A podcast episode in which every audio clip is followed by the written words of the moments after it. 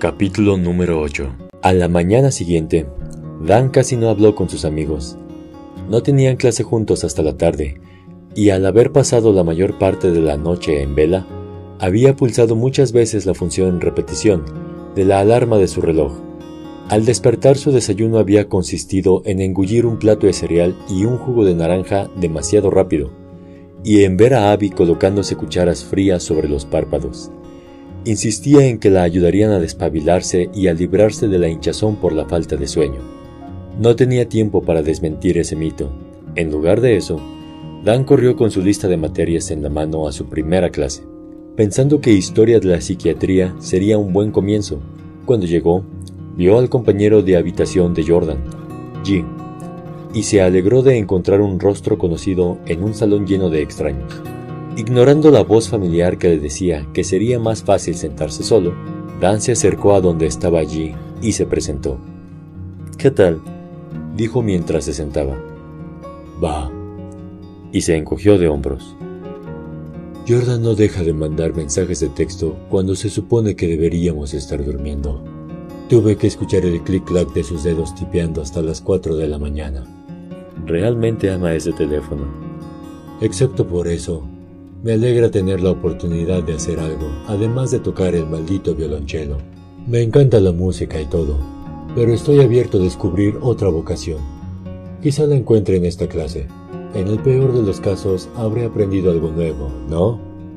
Y tal vez nos enteremos de algo genial acerca de nuestra residencia manicomio. La profesora Reyes llegó puntualmente y comenzó a repartir los planes de estudio. Nuevamente, su atuendo era todo negro, esta vez con un collar de cuarzo.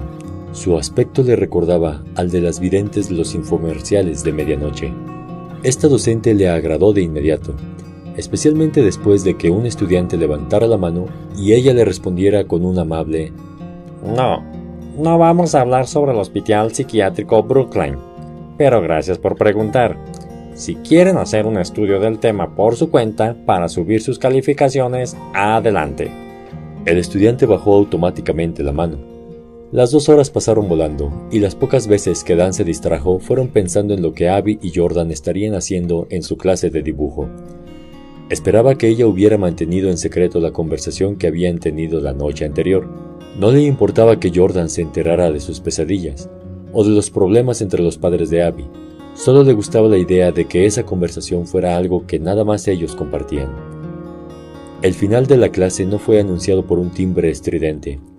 En lugar de eso, las campanas de la capilla de la universidad repicaron una vez cuando faltaba un cuarto de hora. Esa era la señal para que los profesores fueran concluyendo. Era un cambio agradable.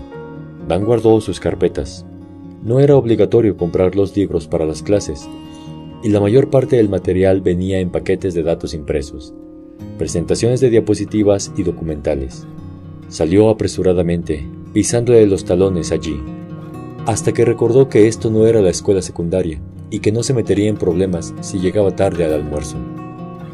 La universidad había entregado un mapa a todos los estudiantes, pero consultarlo lo hacía sentir como un turista. Afuera, el clima había cambiado de la ligera humedad del rocío matutino al calor intenso de una tarde de verano. La profesora Reyes ya estaba en el jardín, tomándose un descanso para fumar.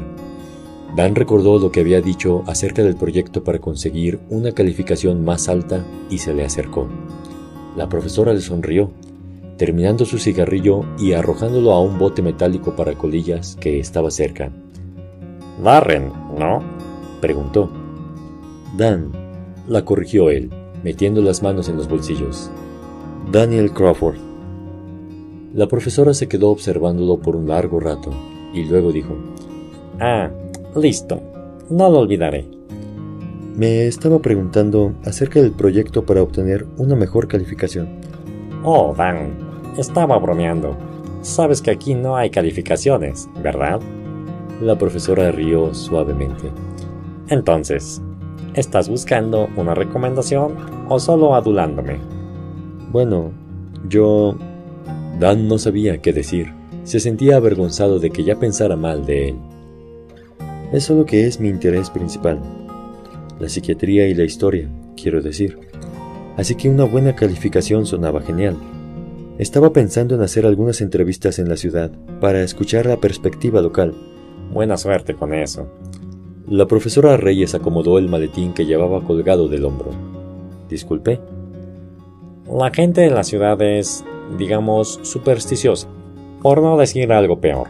Durante años han solicitado que se derrumbe el Brookline, pero no se puede. En primer lugar, porque es un edificio histórico y merece permanecer en pie. Y, en segundo lugar, porque no hay razón para demolerlo.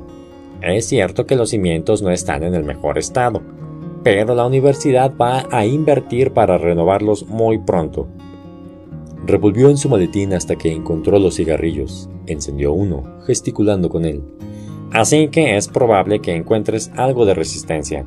Te hablarán sobre Brookline, seguro, hablarán hasta el cansancio, pero solo acerca de cuánto desean que desaparezca. Qué lástima, dijo Dan sinceramente. Creí que podría ser un buen trabajo. Lo sería, y deberías intentarlo. La profesora Reyes se inclinó hacia él con una sonrisa conspiratoria. De hecho, he obtenido un permiso para hacer un seminario con estudiantes de último año en el antiguo sector cerrado de la residencia. Vamos a archivar algunas de las cosas que están allí y al mismo tiempo ayudaremos a la universidad a librarse de ellas. ¿Hay alguna posibilidad de que vengas el año entrante? Eso querría. Solo estoy comenzando mi último año de secundaria. La verdad era que Dan no había considerado asistir a esa universidad, pero si le gustaban todas sus clases ese verano, ¿por qué no? Tal vez, si mis entrevistas son exitosas, podría usar mi trabajo en su seminario. Seguro, dijo ella. Ya veremos. Dan se alejó saludándola con la mano. No estaba seguro de si la idea de investigar más acerca de la historia de Brookline lo entusiasmaba o le daba miedo.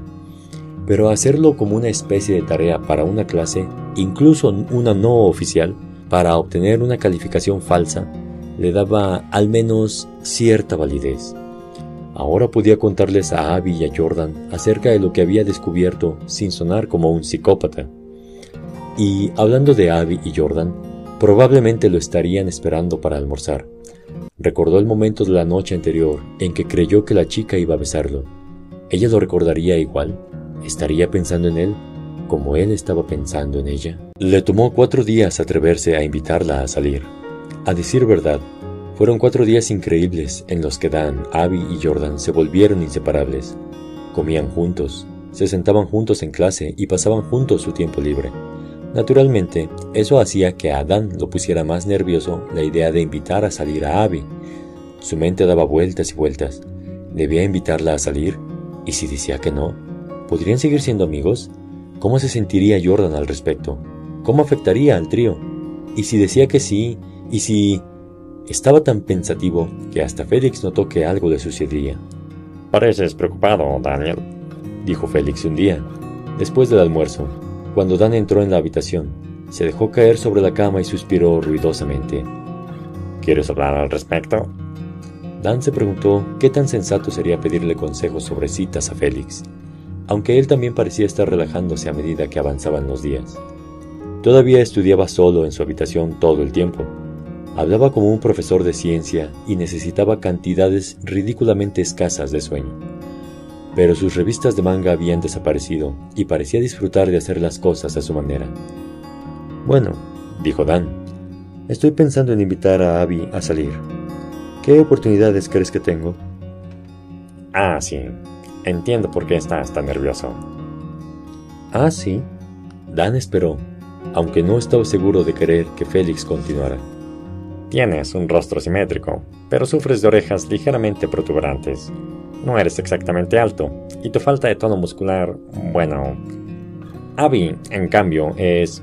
Sí, dijo Dan, interrumpiéndolo. Es súper linda. Félix hizo una pausa y se encogió de hombros. Diría que, en lenguaje popular, está fuera de tu alcance. Eso pensé, dijo Dan entre dientes. No debería sentirse mal, considerando la fuente de esa opinión. Sin embargo, dolía pero solo por un margen muy estrecho. Félix sonrió desde la silla junto a su escritorio. ¿Eso responde a tu pregunta? Sí, dijo. Ha sido de gran ayuda, gracias. Dan recogió sus cuadernos para la tarde y salió de la habitación. Esa frase, fuera de tu alcance, lo fastidió todo el camino hasta el otro lado del campus. De alguna manera, Félix tenía razón.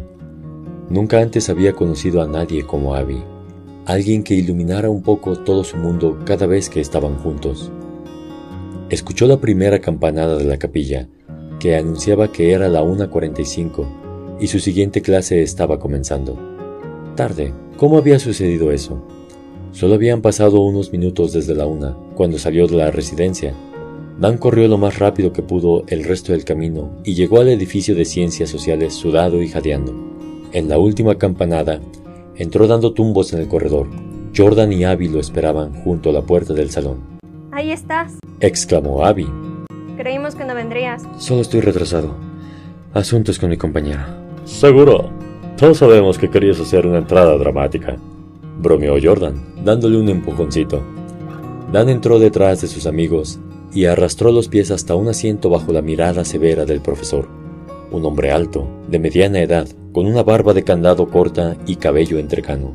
Vaya, pero si es la hidra, dijo el profesor Douglas, bajando sus lentes hasta la mitad de la nariz. Que no se les haga hábito. Hidra, ingenioso, pensó Dan y sonrió. Lo sentimos, dijo Abby, sacando rápidamente su carpeta. No volverá a suceder. El profesor Douglas asintió y se volvió hacia la pizarra. Después de clase, los tres caminaron hacia el jardín. Un chico alto, de rostro alargado, se les acercó corriendo, se detuvo frente a Abby y colocó una mano en su brazo como si la conociera. Hola, Abby. Jordan. El chico sonrió y mostró unos dientes muy blancos y brillantes. ¿Quieren ir por un café o algo? Por supuesto, tenía un acento sureño encantador. ¿Por qué no lo tendría? Soy Dan, estiró la mano, obligando al chico a soltar el brazo de Abby. Yo soy Ash, dijo él, apretando la mano de Dan como una tenaza. Encantado de conocerte. Entonces, Ash inclinó la cabeza en dirección al comedor. Seguro, cuenta conmigo, dijo Abby entusiasmada. Chicos. Suena bien, dijo Jordan. Dan simplemente se encogió de hombros e intentó sonreír de una forma que dijera, seguro, pero no sería mi primera opción. En silencio, con las manos en los bolsillos, se quedó unos pasos atrás. Jordan se acercó y le lanzó una mirada deliberada, como un láser, haciéndolo sentir incómodo. No iba a decir nada. Si Abby quería pasar tiempo con Ash, no era eso incumbencia. Va a la escuela de Abby, susurró con un tono cómplice Jordan, mientras jugaba con un lápiz. Nos presentó en la clase de dibujo. Creo que se encargan juntos del club de arte allá. Ah, respondió Dan. Supongo que parece agradable. Pero... Pero nada. Pateó una rama fuera del camino, que rodó hasta la hierba. Es agradable. Pero quizás eso sea todo lo que es. En cualquier caso, ¿a quién le importa ser agradable? La mayoría de la gente es agradable. Pensó en su escuela. Los chicos agradables abundaban pero ninguno llamaba su atención. No era que le importara, él era el mejor de su clase y en un año se iría a la universidad, lejos de todos ellos. Jordan arqueó una ceja. ¿No crees que está siendo un poco duro con él? Lo conociste hace 10 segundos. Es solo uno de estos chicos, ¿sabes? Se lleva bien con todo el mundo. A los demás les gusta pasar tiempo con él. Dan pateó el suelo. No lo entiendo. ¿Cómo haces eso? Llevarte bien con todos, quiero decir. Puedes intentar ser menos celoso, por ejemplo, dijo Jordan. Lo dijo sin mala intención, pero él se lo tomó a pecho. ¿Estaba siendo tan obvio? Tal vez debía dejar de darse tanta importancia y aceptar que, por supuesto, Abby y Jordan tendrían otros amigos. Por su parte, él no necesitaba a nadie más. Picoteó un pastelillo mientras Abby y Jordan conversaban con Ash. A nadie parecía importarle que no dijera ni una palabra, Intentó no verse deprimido, pero no estaba seguro de haberlo logrado. Más tarde, Ash se marchó para unirse a un juego de frisbee, y Jordan dijo algo acerca de reunirse con algunas personas para un proyecto grupal. De repente, Dan y Abby estaban solos. Ella lo miró con una sonrisa. ¡Anímate! Dijo. Te ves tan serio. Yo... comenzó, pero algo lo invadió y supo que debía decírselo en ese momento o nunca lo haría. ¿Quieres salir a algún lado esta noche? Solo nosotros dos. Sí. dijo ella sonriendo, y Dan celebró internamente la enorme diferencia que había entre sí y seguro. Dile que es una cita, que estás hablando de una cita. No tiene que ser una cita ni nada por el estilo, agregó tímidamente. Es una cita, es una cita, la estás invitando a una cita, Ah, respondió Abby, bajando la mirada. No, claro, por supuesto. ¿O podría ser una cita? Ok. Rió. ¿Qué tenías pensado? ¿Eh? ¿Qué quieres hacer? ¿Ir a cenar o...? Ah, cenar, sí. Oí, eh, oí que ese lugar en la ciudad es agradable. G estaba hablando de él. ¿Brewsters? Sirven sándwiches y otras cosas. Esto no era tan difícil, Entonces era Brewster's. dijo Abby animadamente. ¿Qué tal a las 7? A las siete, perfecto. Genial entonces, a las 7 en punto. Te veré aquí abajo a las 7. Abby sacudió la cabeza y rió. Por Dios, ¿podría decir 7 unas veces más? Probablemente. Después de eso, ella dijo algo vago acerca de querer ir al centro deportivo, y Dan necesitaba estudiar un poco, así que se separaron en el jardín, sonriendo y despidiéndose con las manos como dos tontos. Él la siguió con la mirada hasta que desapareció entre la multitud de estudiantes. Luego caminó lentamente hacia la residencia. Su calzado deportivo aplastaba piñas que crujían a medida que entraba y salía de los caminos. Sobre la hierba, cerca de donde estaba, vio a un grupo de personas reunidas alrededor de una parrilla. Parecía que algunos de los prefectos estaban preparando carnes asadas para la cena. Podía oler el humo, que ascendía y desaparecía en la suave brisa. Podía oír el fuego chispeando. Se sentía bien.